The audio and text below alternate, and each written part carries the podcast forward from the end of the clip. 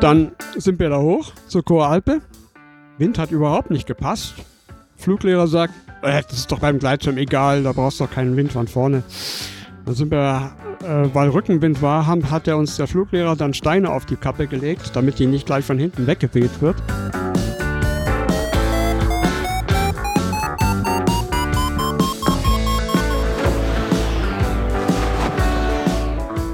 Potsglitz, der Lugleits Podcast.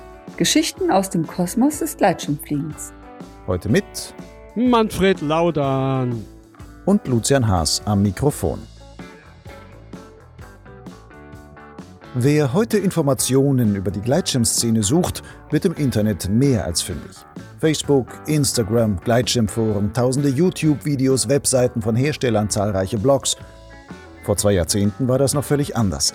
Szene-Infos und Flugberichte gab es damals hauptsächlich nur über monatlich erscheinende Magazine.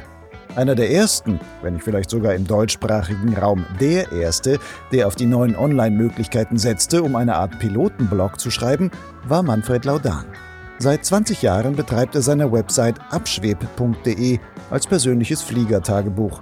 Alle seine Flüge und noch mehr Erlebnisse hat er darin seither in weit über 4000 Einträgen und über 40.000 Bildern dokumentiert und macht das auch heute noch. Man kann Manfred getrost als Blogger-Urgestein der deutschsprachigen Fliegerszene bezeichnen. Manfreds Fliegerkarriere reicht aber noch weiter zurück. Der heute 68-Jährige lernte schon 1985 in Berlin das Drachenfliegen. Wenig später machte er einen Eintages-Schnellkurs, um sich fortan auch mit Gleitschirmen in die Lüfte zu schwingen. Von 1995 bis 2004 war er Ausbildungsleiter der Flugschule Tegelberg. Auch heute noch startet er, wenn nicht die Corona-Krise ihn daran hindert, regelmäßig von diesem ikonischen Flugberg. Im Podcast berichtet Manfred Laudan über die Anfänge von abschweb.de, wie auch seiner Fliegerkarriere. Er gibt Einblicke, wie der Blog sein Leben beeinflusste und wie er mit seinen Flugberichten sogar Leser in den USA erreichte. Seine Erzählungen zeigen zudem, dass man selbst nach 35 Jahren als Pilot noch diese tiefe innere Lust aufs Fliegen behalten kann, selbst wenn man fast nur noch von Bergen startet, an denen man schon tausendmal geflogen ist. Manfred, in den vergangenen Tagen herrscht überall oder herrschte überall teils prächtiges Flugwetter. Wir befinden uns aber jetzt immer noch im Corona-Lockdown. Wie schwer fällt es dir, am Boden zu bleiben? Es ist nicht ganz leicht, aber es, es fällt mir nicht so schwer, weil ich habe ja natürlich auch andere Hobbys äh, und das ist zum Beispiel eben äh, mein Klavier, das ist äh, ganz wichtig und das hilft mir natürlich über so eine Zeit hinweg, weil das Klavierspielen, das ist also, äh, kommt jetzt also sozusagen doch noch intensiv zum Tragen und das tut mir natürlich gut. Insofern ist das erstmal auszuhalten ist ja, äh, wenn es nicht zu lange wird, ja, ist klar.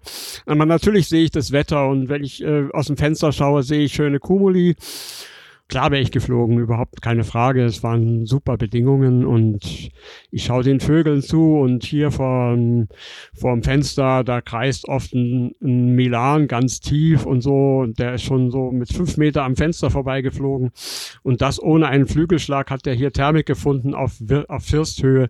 Das finde ich schon eindrucksvoll an. Sowas gucke ich mir halt jetzt immer an, ist ja klar. Geht ja wahrscheinlich nicht anders, ne? Ja, genau. Dein letzter Flug in deinem Tagebuch ist vom 16. März. Richtig. Hattest du damals schon gedacht, dass das für längere Zeit dein letzter sein könnte? Mm, ja, ich, ich habe es gedacht, aber ich war mir noch nicht ganz sicher, aber es war dann für mich schon klar, äh, weil es waren ungewöhnlich viele Leute da am Startplatz und das war mir nicht ganz wohl da. Ne? Da habe ich gedacht, oi, oi, oi, wie soll man hier Abstand halten und so. Und dann äh, habe ich freiwillig verzichtet, schon bevor dem allgemeinen Flugverbot, habe ich gesagt, nee, möchte ich jetzt nicht. Ich habe es am Buchenberg Wimmeln sehen, habe gesagt, nee, in diesen Massenauflauf möchte ich jetzt nicht rein. Und dann habe ich halt äh, erstmal verzichtet und dann kam sowieso dann die, der Shutdown und dann war es klar. So ist das halt, ja. Du führst ja so ein Online-Fliegertagebuch abschweb.de und das seit nunmehr 20 Jahren. Die Seite ist sowas wie der Urvater der zumindest deutschsprachigen Fliegerblogs, könnte man eigentlich sagen. Wie kamst du damals vor 20 Jahren oder über 20 Jahren auf diese Idee? Ich hatte vorher schon, also äh, eigentlich angefangen damit, überhaupt äh, Bilder und Berichte ins Netz zu stellen, habe ich äh, 97. Das war kurz vor meiner Hochzeit. Und da habe ich dann äh, auch animiert durch meine Braut, beziehungsweise dann Frau, äh, das dann zu machen. Und damals habe ich natürlich noch auf Film, also auf Chemie fotografiert. Und das macht die Sache natürlich dann sehr unpraktikabel für so einen Zweck, weil man einfach nicht aktuell sein kann oder nur schwierig aktuell sein kann. Das war damals sehr abenteuerlich, weil ich wollte dann ab und zu mal aktuell sein. Ich hatte richtig Lust drauf, mal einen Flugbericht am selben Tag noch im Netz zu haben.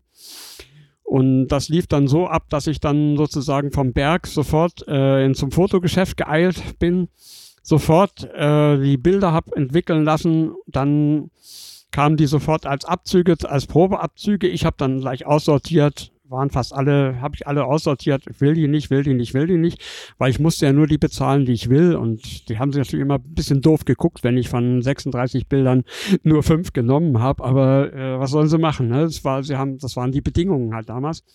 Aber äh, auf die Weise habe ich sozusagen dann noch im, mit Scanner und so weiter dann die Sachen noch am selben Tag im Netz gehabt.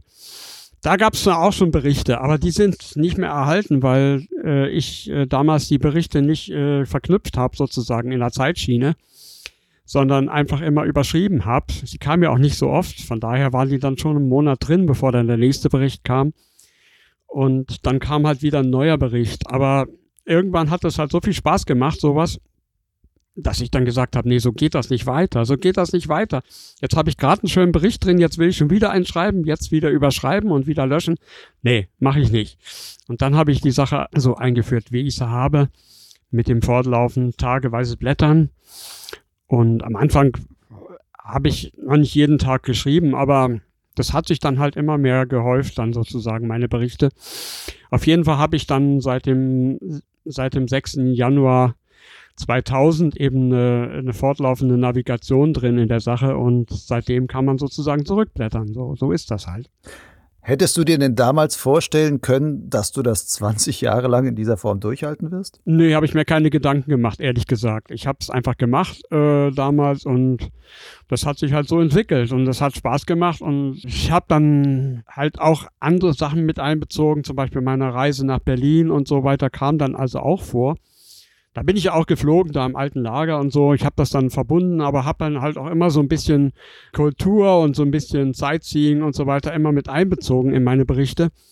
Und das hat sich immer weiter so entwickelt. Also, dass, dass das halt eben auch andere Aspekte des Lebens immer wieder eingeflossen sind, weil es eben für mich wichtige Sachen sind.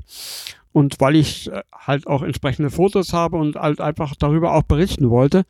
Und weil ich auch nicht so ein, so ein einseitiger Flieger-Nerd da erscheinen wollte, sondern auch jemand, der einfach auch andere Seiten des Lebens wichtig findet. Und das wollte ich auch in meinem Blog rüberbringen, ja. Mhm.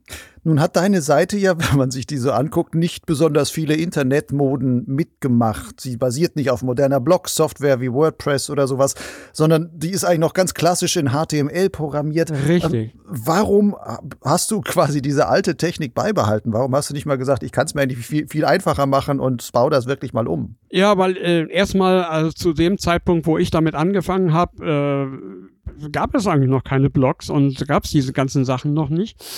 Und ich habe das in der Zeit dann schon entwickelt und ich habe da halt auch meinen Stil entwickelt und äh, habe immer Wert gelegt auf Gestaltung und solche Sachen. Und, und ich habe mir damals eben auch, weil ich äh, eine ganze Menge Software geschrieben habe, so auf äh, äh, D-Base-artige Sachen, also auf, auf Fox Pro damals, im Visual Fox Pro, was es damals eben auf, auf dem Rechner dann eben auch gab. Ich hatte halt Windows XP und darauf gab, habe ich das alles gehabt.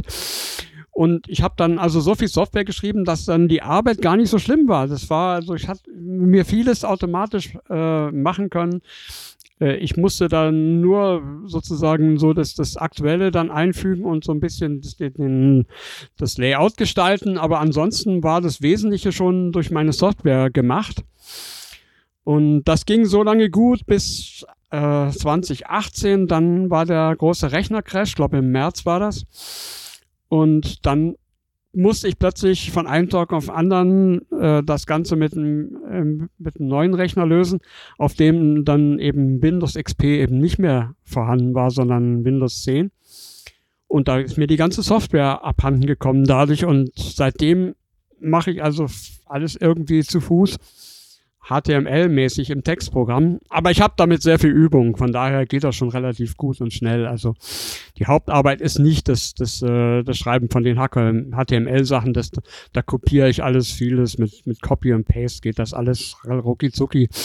Das ist eben, die Hauptarbeit ist schon die Gestaltung selbst und das Raussuchen der Bilder, das Skalieren der Bilder und so weiter. Und die Arbeit bleibt ohnehin auch mit anderen Produkten. Und ich habe da einfach diese Möglichkeiten nicht, die ich jetzt habe.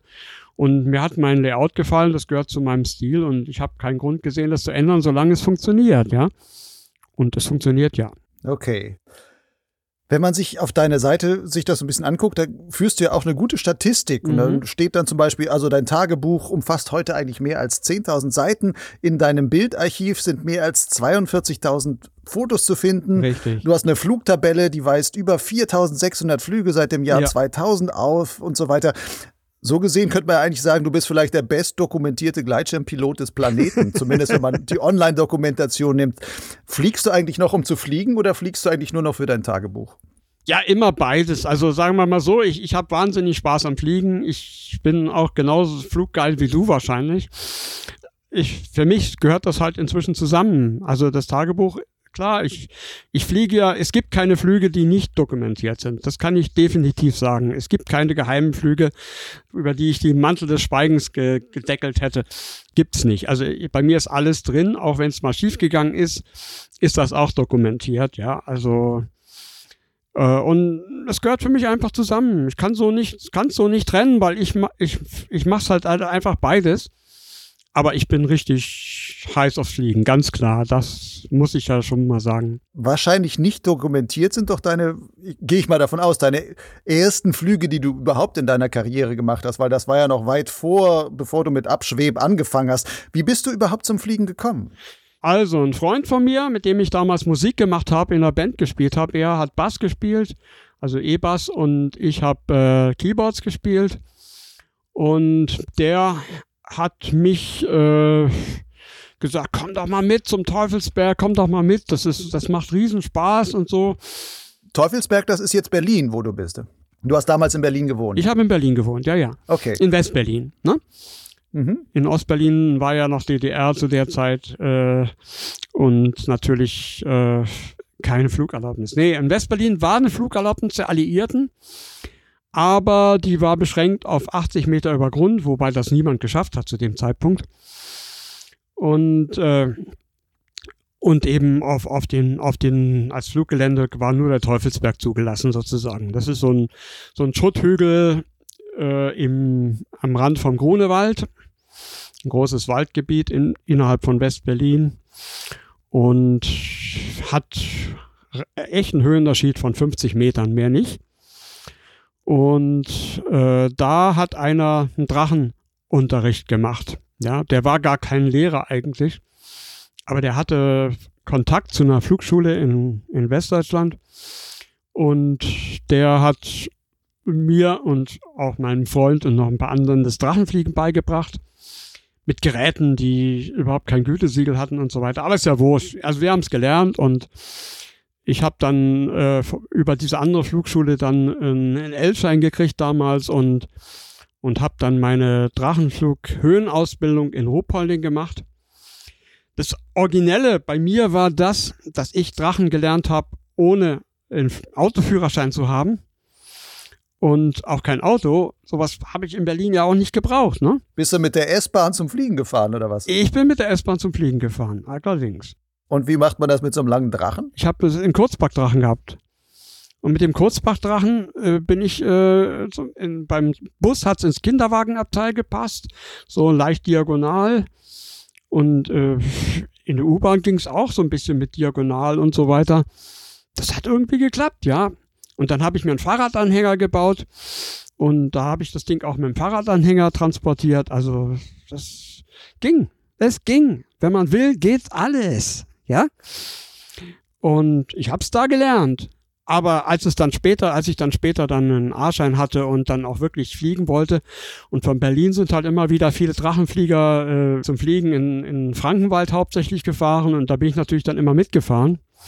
Aber ich wollte natürlich nicht immer von denen abhängig sein und so weiter. Und hatte natürlich dann auch Lust, auch selber mal loszuziehen in ein anständiges Fluggebiet. Und dann habe ich einen Führerschein machen müssen. Habe ich gemacht und klappte. Dann habe ich ihn plötzlich gebraucht. Ja, so war das. Du bist dann ja auch an die Alpen und auch an die Alpen gezogen. Bist du wegen des Fliegens an die Alpen gezogen? Wegen des Fliegens, ja, ja, ja.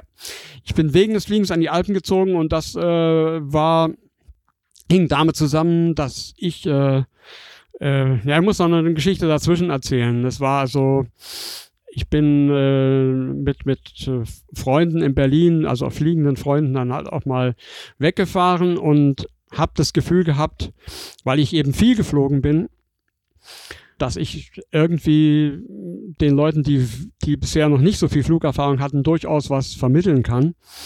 Und das brachte mich dann auf die Idee, äh, einen Fluglehrer zu machen. Mhm. Und dann habe ich also Fluglehrerausbildung gemacht und hatte dann einen, einen etwas originellen Kontaktaufnahme mit der damaligen Flugschule Tegelberg mit Matthias Krug, der hat die damals geleitet hat. Der hat nämlich äh, seinen Fluglehrer verloren. Der, der, der hat einen Fehlstart gemacht und war tot am Tegelberg. Hm. Und plötzlich hatte er keinen Fluglehrer mehr. Und dann habe ich ihm, ich habe mich mit ihm so öfters halt mal so unterhalten. Man hat sich halt im Fluggelände so beiläufig getroffen. Und dann habe ich ihm erzählt, dass ich, dass ich die Ausbildung machen will. Dann hat er gesagt, du kannst bei mir anfangen. Und da bin ich drauf zurückgekommen. So war das. Du sagst immer damals, von welcher Zeit sprechen wir? Ist das jetzt 86, 87 oder? Moment, äh, 86, 85. Wir sprechen von 85. Äh, wobei die, die Sache mit dem Fluglehrer, das war dann schon 88. Und dazwischen, 86, habe ich mit dem Gleitschirmfliegen angefangen.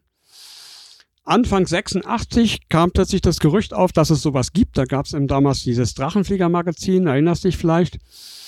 Aber das ist, glaube ich, vor deiner Zeit, ich weiß es nicht. Zu der Zeit bin ich noch gar nicht geflogen. ja, okay, ist ja wurscht. Hieß später Fly and Glide, aber das ist, äh, ist ja wurscht. Damals dieses Drachenflieger-Magazin oder auch abgekürzt Drama. Mhm. Und ähm, da war plötzlich ein Bericht drin vom Gleitschirmfliegen. Und das fand ich dann interessant, vor allen Dingen, weil ich auch immer gerne Berge gestiegen bin. Und dann habe ich gedacht, das ist doch was mit so einem leichten Gerät auf den Berg steigen. Und dann habe ich im Frühjahr 86 gab es einen Schnellkurs für Drachenflieger in Kössen beim Himberger. Und das, den habe ich gemacht, aber das war wirklich ein Schnellkurs. Schnellkurs hieß ein. Also der, die Ausbildung sah etwa so aus. Fünfmal aufziehen vom Schirm, dann dreimal runter vom Hügel. Ziemlich steilen Hügel, sonst wären wir ja auch nicht weggekommen mit den damaligen Schirmen. Mhm. Am Mittags dann Fahrt zur Choralpe, also mit CH geschrieben, nicht, nicht die andere. Die, also im, bei Westendorf da, die Choralpe. Und dann sind wir da hoch zur Choralpe. Wind hat überhaupt nicht gepasst.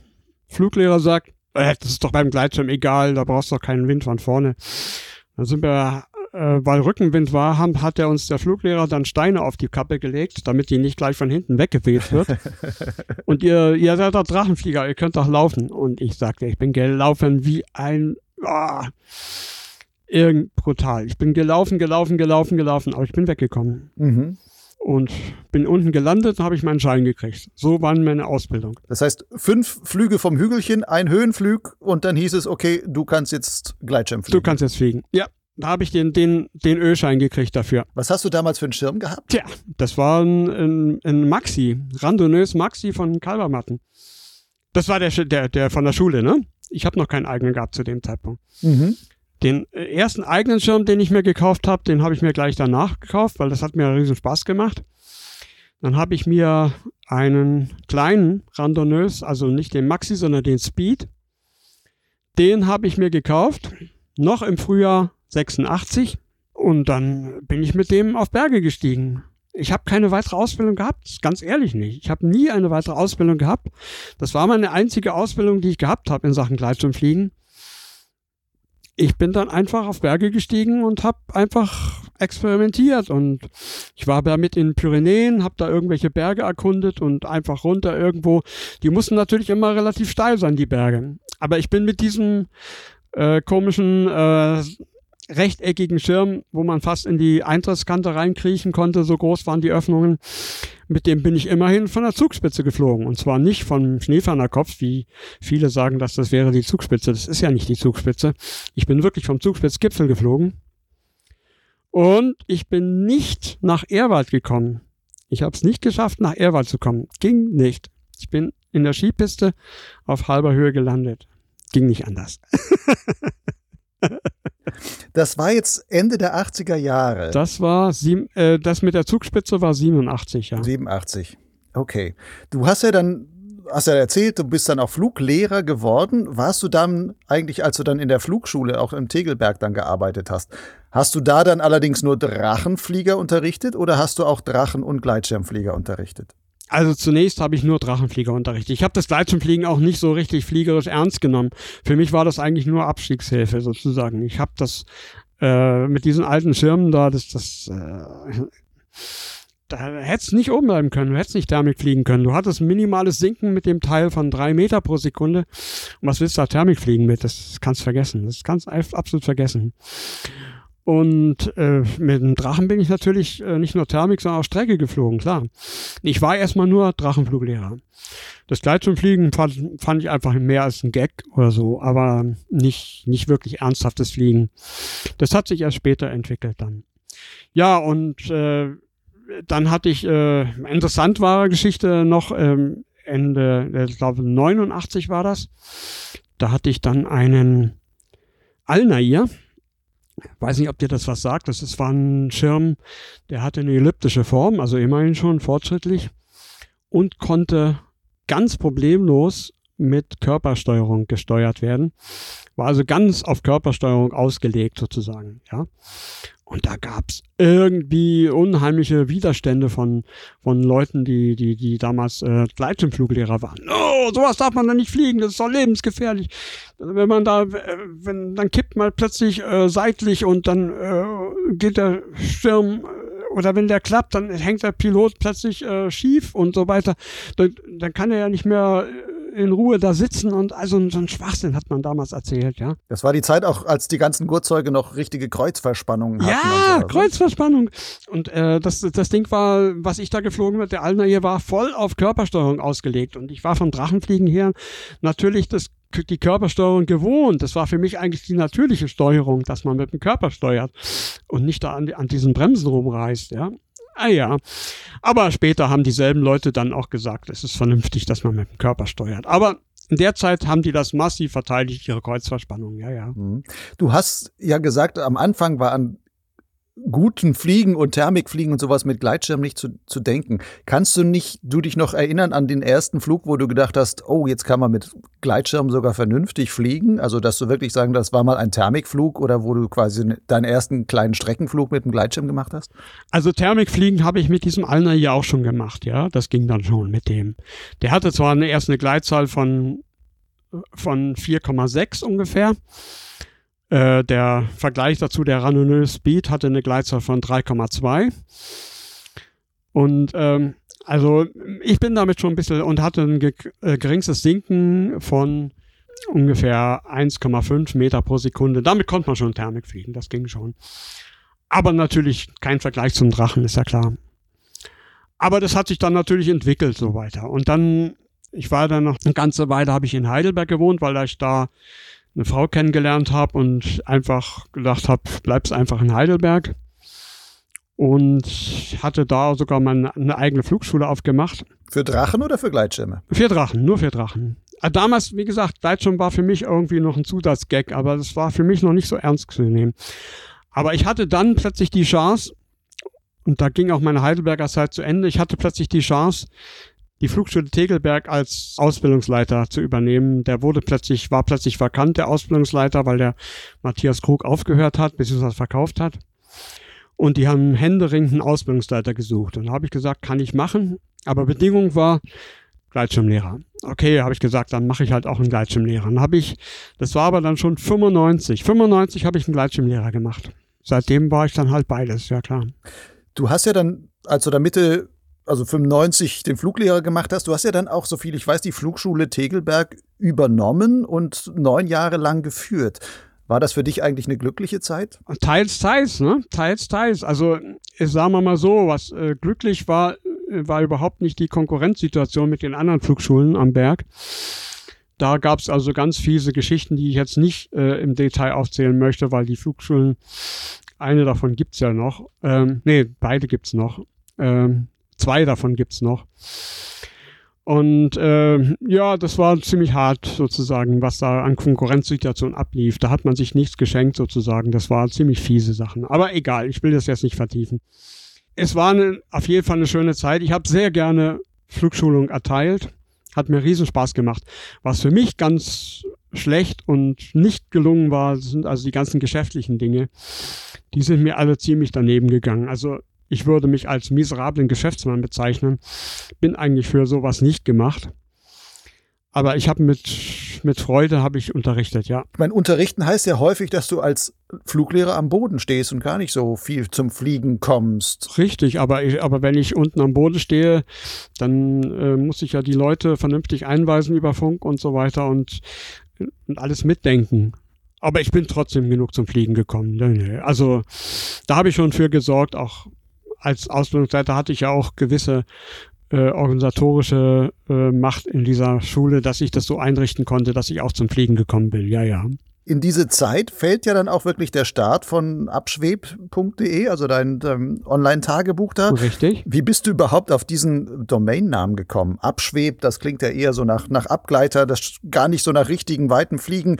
War das von dir so intendiert? Also wolltest du das? Für mich ist das alles für mich gab es eben nicht nur Streckenfliegen, sondern ich habe auch die, die Abgleiter genossen und so weiter. Für mich war das, das das in die Luft kommen, vom Boden abheben und so weiter. Das war für mich eigentlich das, das was mir am Fliegen Freude bereitet hat.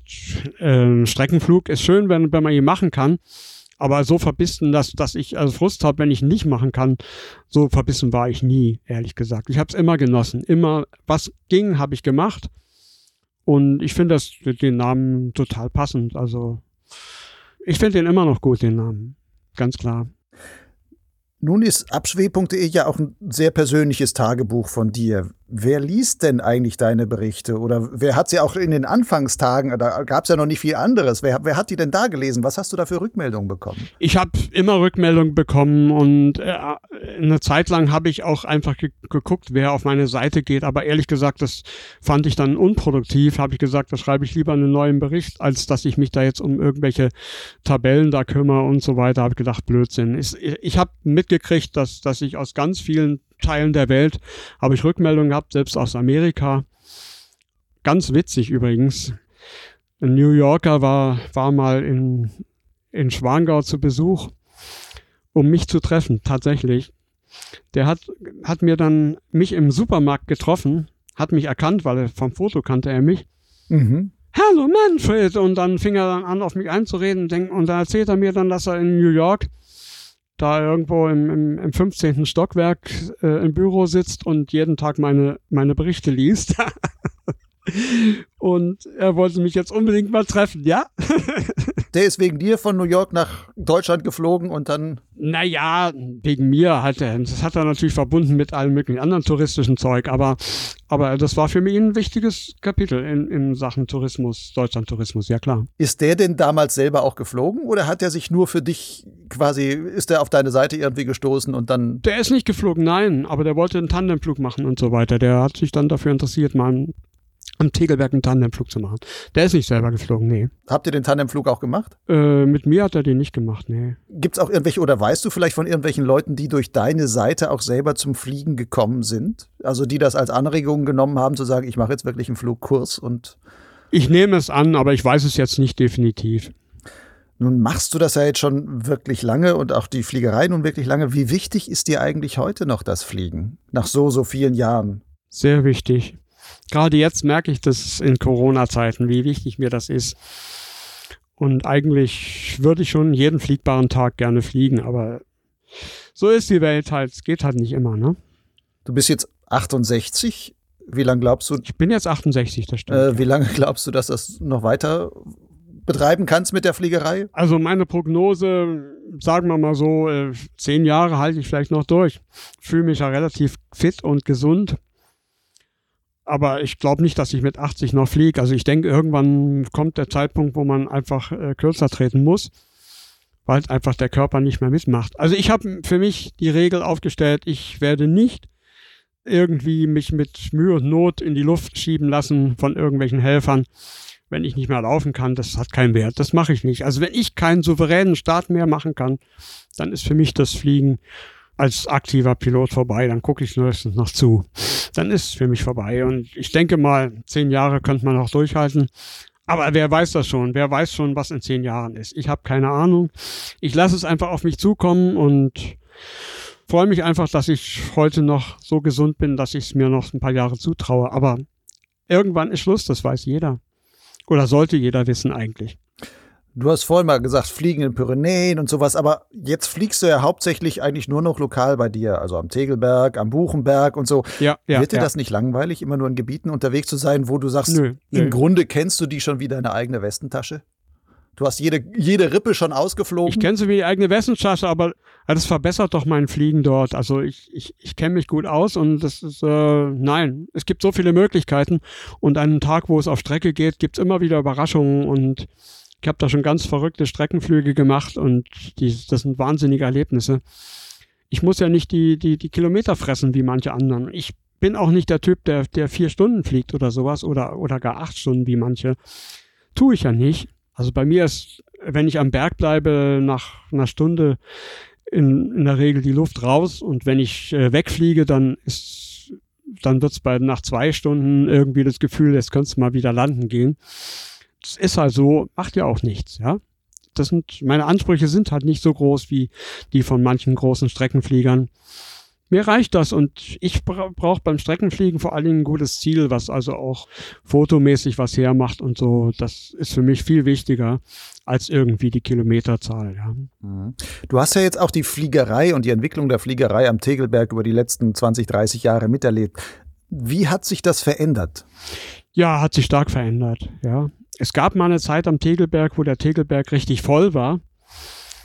Wo das so richtig so, ein- so ein Massenauftrieb war, wie, wie man es heute noch, was weiß ich, in Andels Buch sieht und so. Sowas gibt's heute am Tegelberg ganz, ganz selten. Also am Tegelberg ist eigentlich gar nicht so viel los. Es ist also es ist ein ganz gemütlicher Berg, schon seit ein paar Jahren. Ich habe sogar schon erlebt, dass äh, am Tegelberg an einem wirklich auch angesagten Hammerwetter, bei wirklich tollem Flugwetter, an einem Sonntag, muss man sich mal vorstellen, war ich der einzige anwesende Pilot. Bin rausgegangen, habe einen super Flug gehabt, war fantastisch. Und ich bin auch alleine geblieben. Es kam keiner dazu. Am selben Tag sind an anderen bekannten Fluggebieten, Neunerköpfe, Andelsbuch und so weiter, sind überall die Infrastruktur zusammengebrochen vor lauter Massenansturm. Weil die alle gedacht haben, um Gottes Willen, Tegelberg, das ist ja so voll, da gehen wir doch nicht hin. Aber es haben alle gedacht. Verrückt. Kannst du dir das erklären, woran das liegt, dass so ein Berg mal quasi so in war und dann auf gewisse Weise mittlerweile sogar halbwegs out ist? Ja, ich meine, äh, an- das hängt mit bestimmten Ansprüchen zusammen. Die, also äh, es gibt einige Flieger, die von einem Startplatz erwarten, dass man, äh, was weiß ich, äh, massenmäßig auf einer riesen Wiesenfläche äh, nebeneinander auslegen kann und rausgehen kann, weil man Lust hat und so weiter. Das geht am Tegelberg natürlich nicht. Am Tegelberg geht's nur nach und nach und nach und nach und sehr diszipliniert. Das sind, sind Dinge, die manche Leute einfach nicht mögen. Und deswegen gehen die automatisch schon mal nicht zum Tegelberg, sondern dann zum Neunerköpfe oder nach Handelsbuch. Das ist einfach so. Das spielt sicherlich eine Rolle. Dann gibt es halt auch einfach Leute, die, die, die starten am liebsten rückwärts. Es gibt natürlich auch Leute, die starten so gut rückwärts, dass sie auch am Tegelbergs rückwärts starten. Aber das sind die wenigsten, ehrlich gesagt. Rückwärtsstarter, die nicht so routiniert sind, die sind am Tegelberg nicht gut, äh, machen keine gute Figur am Tegelberg. Das ist definitiv so. Also man kann eigentlich am Tegelberg bei Flugbedingungen immer vorwärts starten. Ansonsten sind die Bedingungen ohnehin grenzwertig. Aber natürlich kann man auch rückwärts starten, wenn man es kann. Aber die wenigsten können das so, dass es am Tegelberg gut aussieht. Wenn man jetzt über so lange Zeit in einer Region fliegt, da bekommt man ja auch viele andere Veränderungen mit und so. Wie ist es zum Beispiel mit dem Wetter? Siehst du dort irgendwelche erkennbaren Veränderungen, etwa durch den Klimawandel? Und wie wirkt sich das auf die Fliegerei dort aus? Sicher sehe ich Veränderungen, aber ich kann jetzt, äh, ich sehe keine Veränderungen in der Statistik und so weiter. Es hat immer gute Tage und immer schlechte Tage gegeben. Ich kann nicht sagen, dass das Fliegen äh, besser oder schlechter geworden ist. Es ist auf jeden Fall nicht schlechter geworden. Das kann ich definitiv sagen. Aber dass es besser geworden ist, kann ich auch nicht sagen. Also es ist, ist ein bisschen anders halt. Klar, wir haben mehr, mehr Hitzetage und so weiter, aber schwer zu sagen. Natürlich merke ich den Klimawandel, aber rein statistisch aufs Fliegen kann ich es jetzt nicht, kann ich kein, keine Sache feststellen. Ehrlich nicht. Mhm. Oder dass vielleicht die, die Windsituationen schärfer geworden sind, also dass es häufiger Starkwindlagen gibt oder sowas? Also nicht am Tegelberg, nicht am Tegelberg. Kann ich nicht sagen. Also es würde mir auffallen, aber es ist nicht so.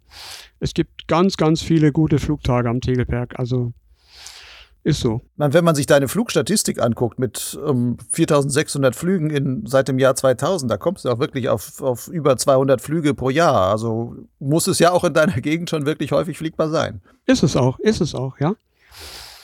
Weil, weil der Tegelberg einfach auch, auch einfach günstig steht. Das heißt, bei, bei westlichen Winden, der Alpenrand kragt ja nach Norden aus und dadurch steht bei Westwind ja auch einfach äh, auf der Flanke drauf, der, bei westlichen Winden der Wind. Das ist natürlich sehr günstig. Aber dadurch, dass der Tegelberg eben auch sehr gut äh, nach Nordost zu starten ist, kann man also auch bei manch vielen Ostlagen auch ganz gut fliegen dort, wenn der Wind nicht zu stark ist. Das ist halt dann im Allgemeinen ein bisschen turbulenter, aber das ist, kann, kann man trotzdem gut fliegen. Und ja, bei, bei Süd ist es natürlich nichts, ist klar, aber man hat oft am Tegelberg, dadurch, dass, dass höhere Berge noch äh, südlich kommen, hat man auch bei, bei schwächerem Südwind am Tegelberg trotzdem fliegbare Bedingungen, weil einfach das Lokalwindsystem den, die, die Südströmung dominiert. Das ist, das ist ganz, ganz interessant. Also ich habe oft bei, bei Bedingungen, wo, wo andere Berge Süd haben, hat der Tegelberg irgendwas um Nord und ist dann fliegbar.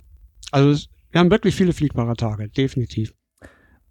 Was mich mal jetzt meteorologisch interessieren würde oder gerade für die Thermikentwicklung. Im letzten Jahr war ja der, der Forgensee lange abgelassen. Also, und damit hast du ja regional in eu eurem Bereich quasi ein großer Wasserkörper war einfach weg und du hattest mehr quasi trockenen Boden da irgendwo. Hat sich das spürbar irgendwie ausgewirkt auf die, die thermische Situation dort? Aber hallo.